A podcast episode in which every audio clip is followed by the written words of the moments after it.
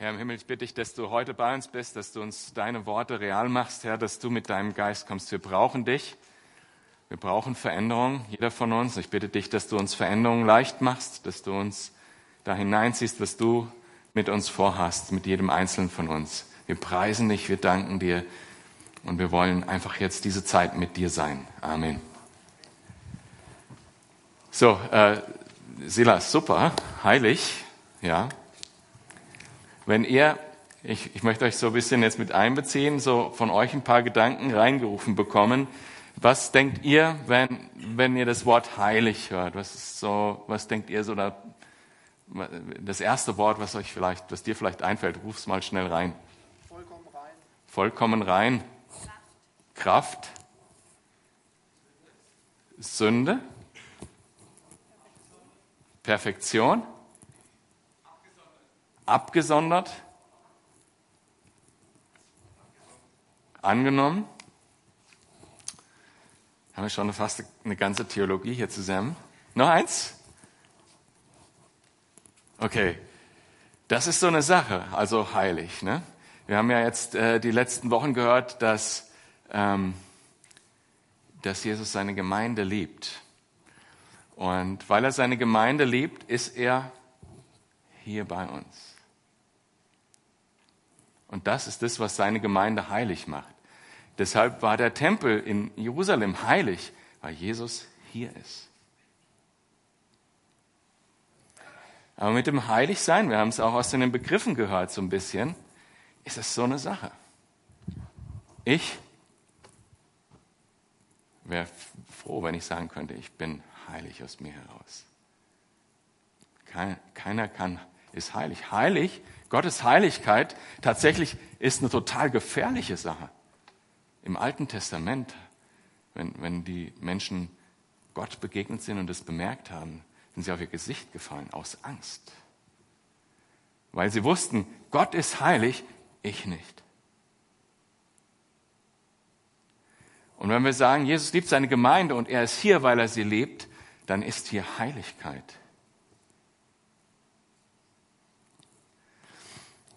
Ich habe lange überlegt, wie ich das äh, illustrieren kann und dann ist mir ganz witzig eine Doku eingefallen. Irgendwann mal äh, bei Galileo habe ich das gesehen. Und zwar diese Wetterballons. Kennt ihr die? Das, das sind so äh, Ballons, die steigen ganz hoch in, in die Stratosphäre hinein und messen dann auf dem Weg alles Mögliche. Und äh, das Interessante ist, wenn man einen Ballon äh, aufsteigen lässt und der steigt beliebig hoch, dehnt er sich immer weiter aus. Es liegt daran, dass praktisch die Atmosphäre immer dünner wird, entsteht ein Unterdruck und das Gas, was da drin ist, will da raus. So ist es, wenn der Sünde, sündige Mensch, der Sünde in sich hat, in die Gegenwart Gottes kommt. Es muss da raus. Und es kann passieren, dass der so hoch steigt, der Ballon, dass er platzt.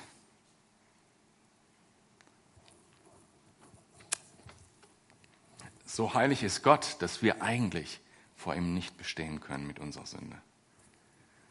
Und dennoch, wenn zwei oder drei in meinem Namen versammelt sind, bin ich mitten unter ihnen. Und das ist ein Tempel, ein heiliger Ort, wo ihr zusammen seid. Krass. Wie war das möglich? Wie ist das möglich? Als Sünder können wir nicht zur Gemeinde kommen tatsächlich. Also ich sag mal, wenn wir so wären, wie wir sind und äh, das alles so geblieben wäre, wie es immer war, dann gäbe es gar keine Gemeinde, dann gäbe es diesen heiligen Ort gar nicht, dann gäbe es keine Versammlung von Menschen, die errettet sind. Was musste dafür geschehen? Jesus sagt irgendwann, worauf er seine Gemeinde gebaut hat, nämlich als er zuerst Petrus gefragt hat, wer glaubst du, der ich bin? Und er geantwortet hat, du bist der Christus, du bist Gottes Sohn. Und Christus, das Wort bedeutet, du bist der Retter, Du kannst uns aus unserer eigenen Unheiligkeit, aus unserer eigenen Sünde rausholen und kannst uns in Gottes Gegenwart bringen. Du bist der Christus, der Retter. Und Jesus antwortet auf diese Aussage eben, auf diesem Bekenntnis, auf dem, was du gerade gesagt hast, darauf baue ich meine Gemeinde. Weil ich zu jedem Einzelnen komme, ihn errette und einfüge in diese Gemeinde. So baue ich meine Gemeinde.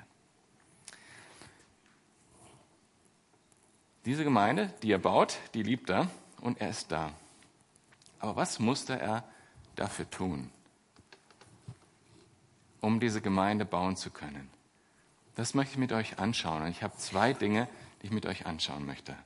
Nämlich zu einen,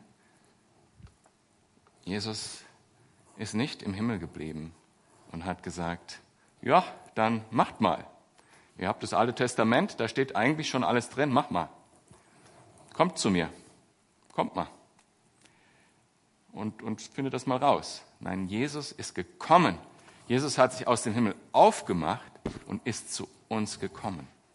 Und nicht nur, dass er initiativ war und den Weg gegangen ist, sondern er ist auch zu Menschen gekommen, die das überhaupt nicht verdient haben.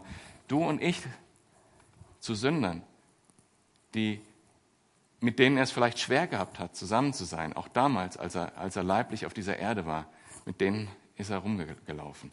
Zwei Dinge. Er hat Sünder geliebt und er ist aktiv gegangen. In Johannes 6, Vers 38 steht, denn ich bin aus dem Himmel herabgekommen, nicht damit ich meinen Willen tue, sondern den Willen dessen, der mich gesandt hat.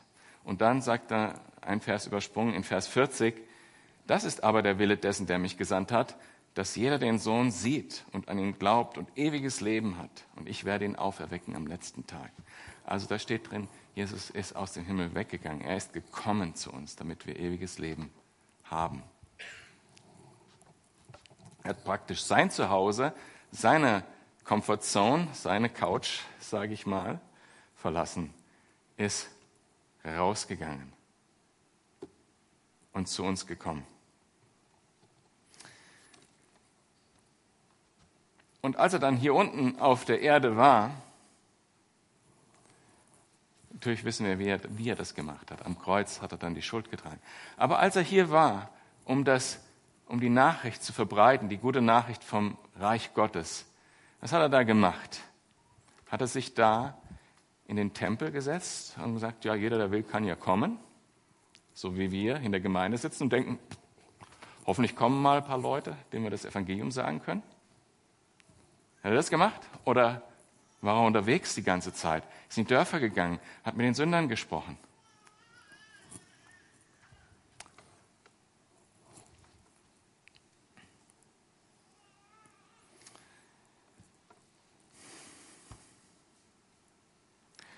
Und nicht nur das, er ist dahin gegangen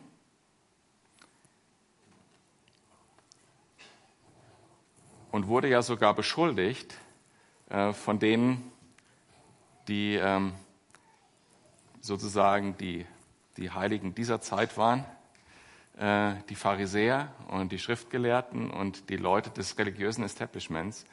Warum gibt er sich so mit Sündern ab? Also er wurde ja schon noch beschuldigt, dass er das tut dass er auf die Sünder zugeht.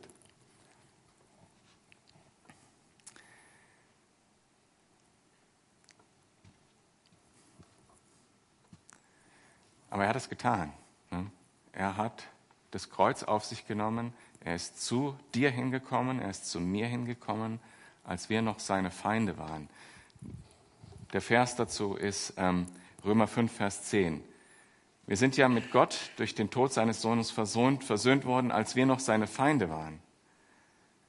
Dann kann es doch gar nicht anders sein, als dass wir durch Christus jetzt auch Rettung finden werden. Jetzt, wo wir versöhnt sind und wo Christus auferstanden ist und lebt. Als wir noch seine Feinde waren, als er eigentlich hätte sagen können, mit dem will ich nichts zu tun haben, ist er gekommen und hat sich aufgemacht. Ist zu mir gekommen, in meine Verlorenheit, in meine Sünde, wo ich anderen Unrecht getan habe, wo du ungerecht warst und wo du das Leben anderer Menschen zerstört hast, ist er zu uns gekommen, um uns zu erretten. Nicht, weil wir so toll sind, sondern weil er uns so geliebt hat. Und deshalb, ja, unser Serientitel stimmt so, ne? Jesus liebt seine Gemeinde und je nach Sprache, also jetzt in Deutsch möchte ich da einfach noch Worte hinzufügen, nämlich Jesus liebt Sünder hinein in seine Gemeinde.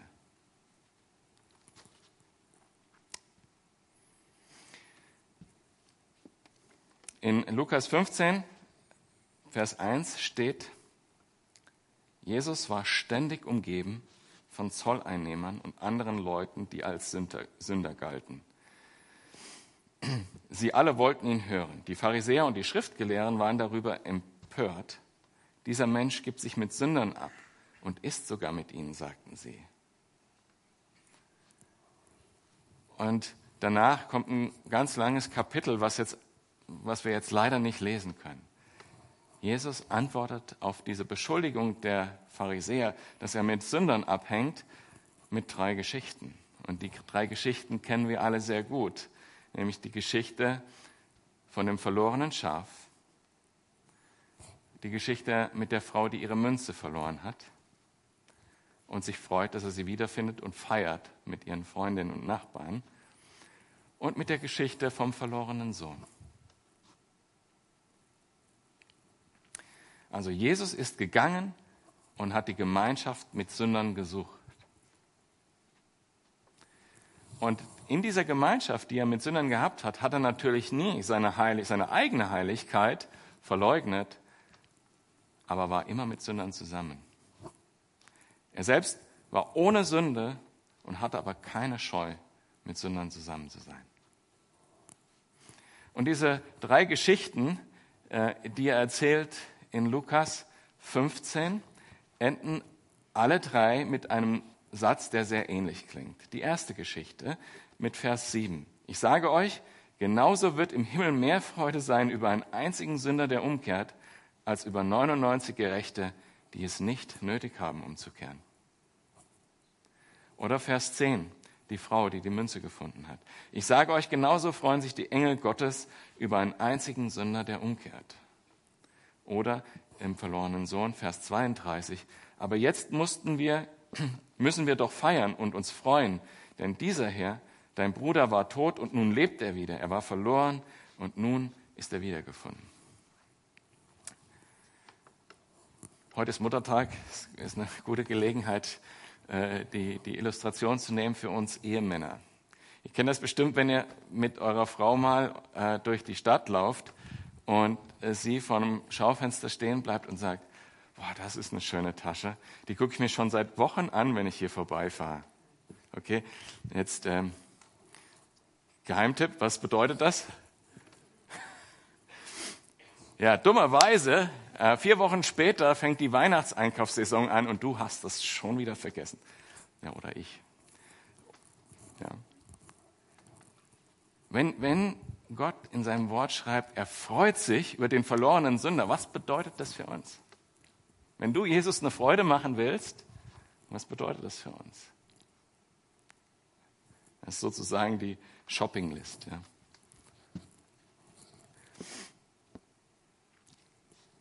Was müssen wir tun, um Jesus einen Gefallen zu tun?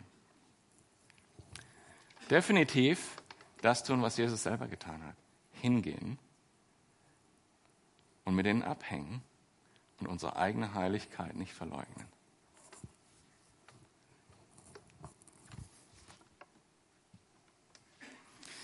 Die Gemeinde in der Geschichte hat das immer getan.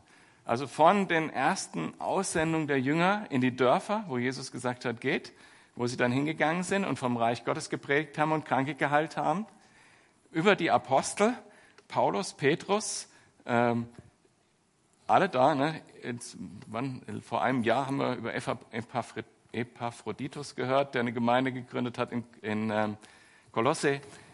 Die haben das alle gemacht. Die sind gegangen dahin, wo die Leute waren, die die Nachricht brauchten und haben sich äh, in der Gemeinschaft mit denen, haben sich dort integriert und haben das, die gute Nachricht weitergegeben. Und auch in unserer eigenen äh, Geschichte, der Calvary Chapel Bewegung, war das so. Ich habe äh, neulich ein Video gesehen, wo so die, äh, die alten Leute so mal ein paar Geschichten aus dieser 70er Jahren erzählt haben, wo die Tausende zu, zum Glauben gekommen sind, jeden Monat 500 Leute getauft in Paradise Cove am Ozean dort in Kalifornien. Und wie war das? Da gab es zum Beispiel einmal diese Situation, dass äh, die waren gerade am Bauen und hatten es gerade fertig, neuer, äh, neuer Teppichboden äh, in, in der Chapel drin. Und einer der Ältesten hatte Sorge, dass dieser teure Teppich jetzt von, Teppich jetzt von diesen ähm, Hippies, die da kommen, die noch nicht ihr Leben so in Ordnung gebracht haben und selten duschen, äh, da reinkommen mit ihren dreckigen Barfüßen und, und den, äh, den Teppich versauen. Und hat ein Schild an, auf, auf vor die Tür gehängt. Also nur mit sauberen Füßen darf man da rein.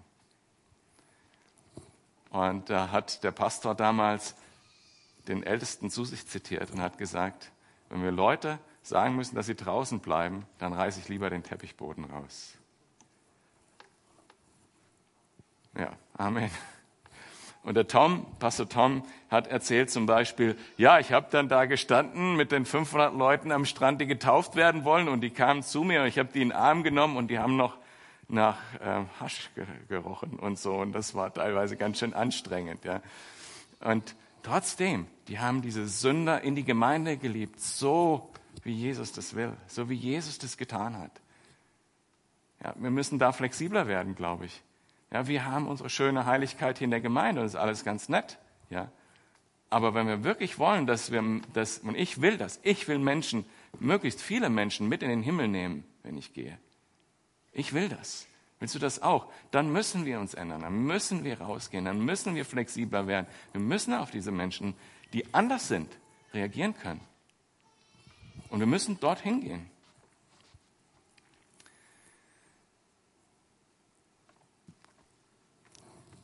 Wir haben das gesehen. Ich meine, und das ist Wahnsinn. Überlegt euch das mal. Die Gemeinde, die Jesus liebt, ist die größte und älteste internationale Bewegung, die existiert.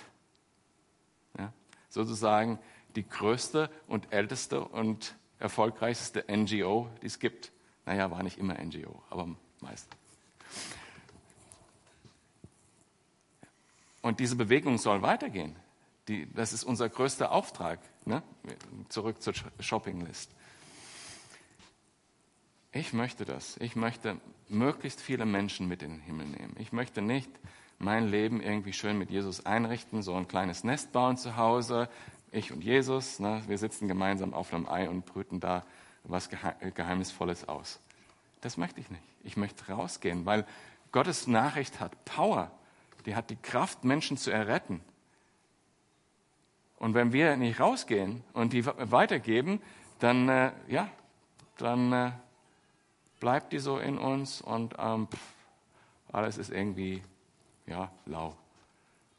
Und wir tun das nicht, womit wir Jesus die größte Freude machen können. Ja? Und das, das wäre toll, wenn ich, wenn, ich, wenn ich in den Himmel komme und Jesus sagt, darüber habe ich mich gefreut. Und auch den Engeln gönne ich die Party. Ne? Jeder Sünder, der sich bekehrt, Engel machen Party. So, jetzt ganz konkret für uns. Wo müsst, müssten wir hingehen? Ja? Wo müssten wir hingehen? Was sind diese Menschen, die, wo Jesus heute hingehen würde? Ich glaube, unsere Gesellschaft, wie sie ist, ist komplett verloren. Die Menschen haben gute Absichten ja, und egal, wo sie stehen, ob sie intelligent sind, nicht, ob sie in Augen der Gesellschaft ein moralisches Leben leben oder nicht, ob sie ähm, reich sind oder nicht. Diese Gesellschaft ist komplett verloren. Im Prinzip brauchst du nur einen Schritt vor die Tür zu gehen und du bist da. Die Frage ist nur, ob du einfach nur, nur da bist oder ob du dich auch zuwendest den, den Leuten. Wir als Gemeinde haben zwei Standorte erstmal. Wir haben den Standort hier in der Stadt, wo wir versuchen, da zu sein, wo wir versuchen, auch, auch als Pastoren jetzt äh, Räume zu schaffen, wo wir äh, die Menschen ausrüsten können, die dann vor Ort sind, bei den Leuten, wie zum Beispiel Studentenfutter.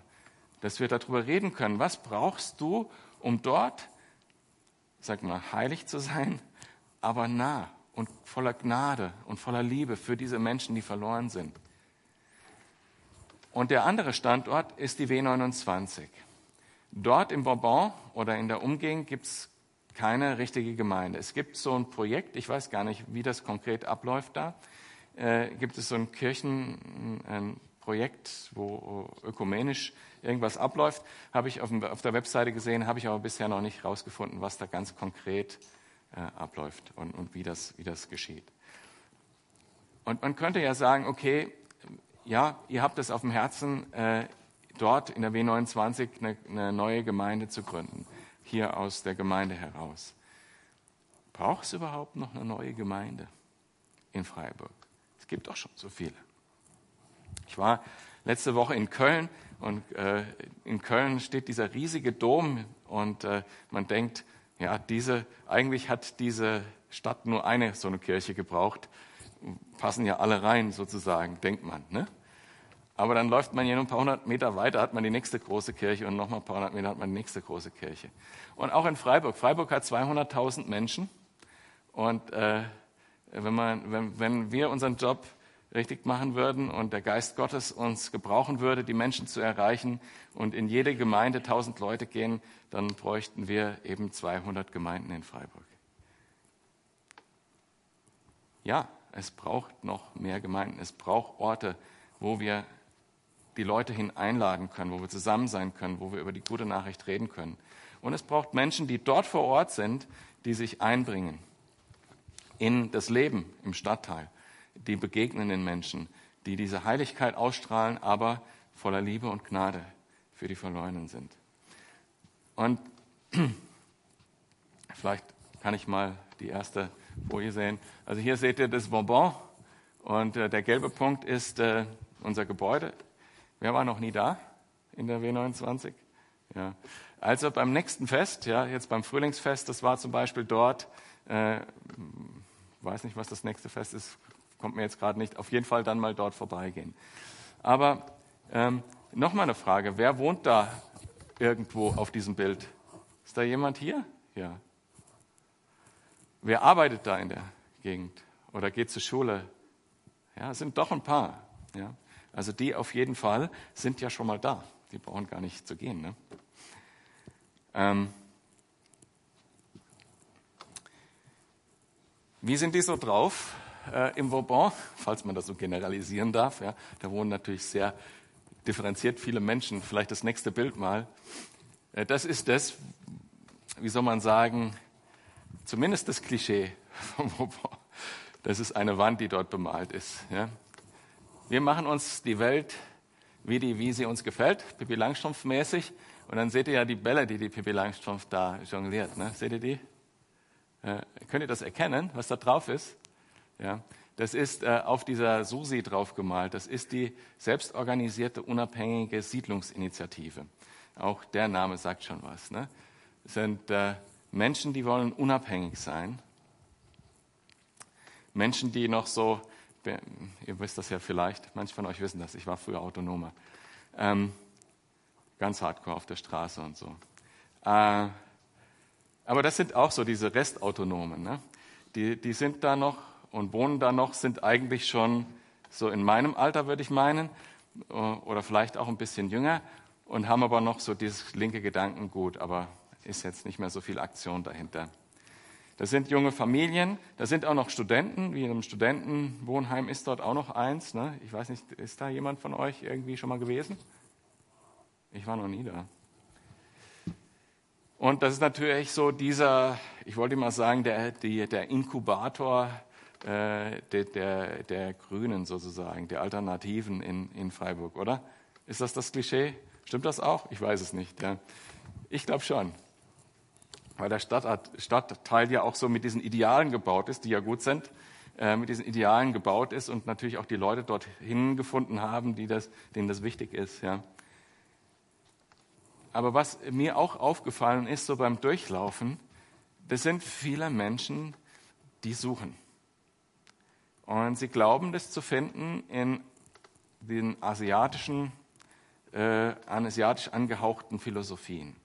Also in diesem äh, westlichen Buddhismus, ja, der eigentlich gar nicht der Buddhismus ist, wie er in den asiatischen Ländern tatsächlich gelebt wird. Äh, in, ja, jeder hat da irgendwie so eine Statue im Garten stehen und so. Und, und dann gibt's ja noch die anderen Dinge, wo man Hoffnung reinsetzen kann. Ne? Also jetzt äh, psychologisches Weltbild, ähm, Esoterik und so weiter. Ich glaube, das ist da sehr stark vorhanden, denn diese Ausrichtung hier, ne, wir sehen ja Hammer und Sichel und äh, das, Da auf dem anderen roten Ball ist das Anarchistenzeichen und so. Ähm, diese Leute, ähm, dass die jetzt, ähm, die wollen unabhängig sein, aber suchen dennoch und suchen jetzt etwas, etwas wo sie möglichst äh, distanziert sozusagen von sein können. Und eins kann ich garantieren, weil ich weiß, ich war früher selber so, wenn man da hingeht und ein offenes Gespräch anfängt, äh, das ist gar nicht so leicht. Okay? Wenn, wenn wir da hingehen als Gemeinde oder als Gruppe, wie wir es vorhaben, und äh, dort sind, zum Gespräch zur Verfügung stehen, dann wird es gar nicht so leicht.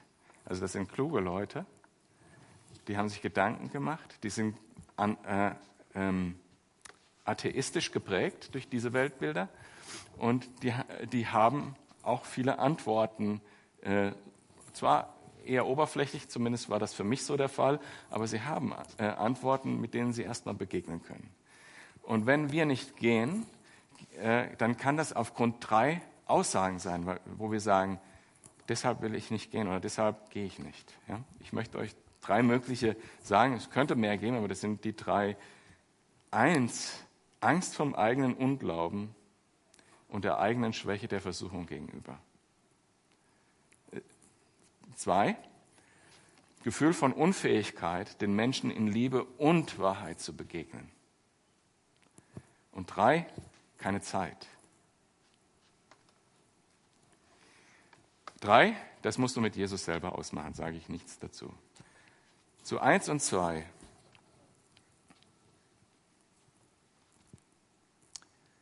Das sind ganz ernste und wichtige, wichtige Wahrnehmungen. Ja. Wenn ich in eine ungläubige Umgebung gehe und merke, ich kann dem nicht begegnen, das ist eine wichtige Wahrnehmung. Und sie sollte jeden von uns irgendwo berühren. Weil es tatsächlich so ist. Es ist ja ein geistliches Werk. Es ist ja das Werk des Heiligen Geistes. Nicht die Worte allein können das bewegen, sondern und nicht wir allein aus uns heraus können lieben.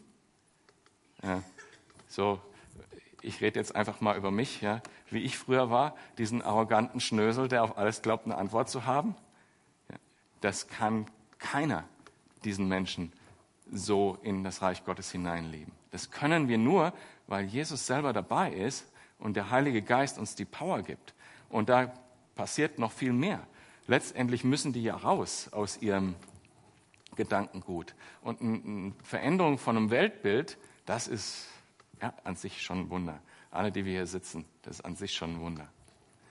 Deshalb, ganz konkret, also neben dem, dass wir da hingehen müssen, neben dem, dass wir wissen müssen, wir müssen mit Gnade auf diese Leute reagieren, das bisschen, wo sie richtig sind, schon annehmen und sie mit reinnehmen und den nächsten Schritt mit ihnen gehen. Nicht die nächsten 100 Schritte, sondern den nächsten Schritt mit ihnen gehen und den nächsten und den nächsten. Und wir müssen beten. Wahrscheinlich ist das der Punkt, mit dem wir auch starten müssen. Wir sollten uns dort treffen, dort äh, verabreden und gemeinsam durchs Bonbon gehen und beten. Uns dann gemeinsam in die W29 setzen, unsere Eindrücke austauschen, wo Gott was zu uns gesprochen hat und vielleicht einen Kaffee dabei trinken. Ich habe jetzt keinen Termin, den ich dafür anbieten will. Aber das werden wir demnächst haben.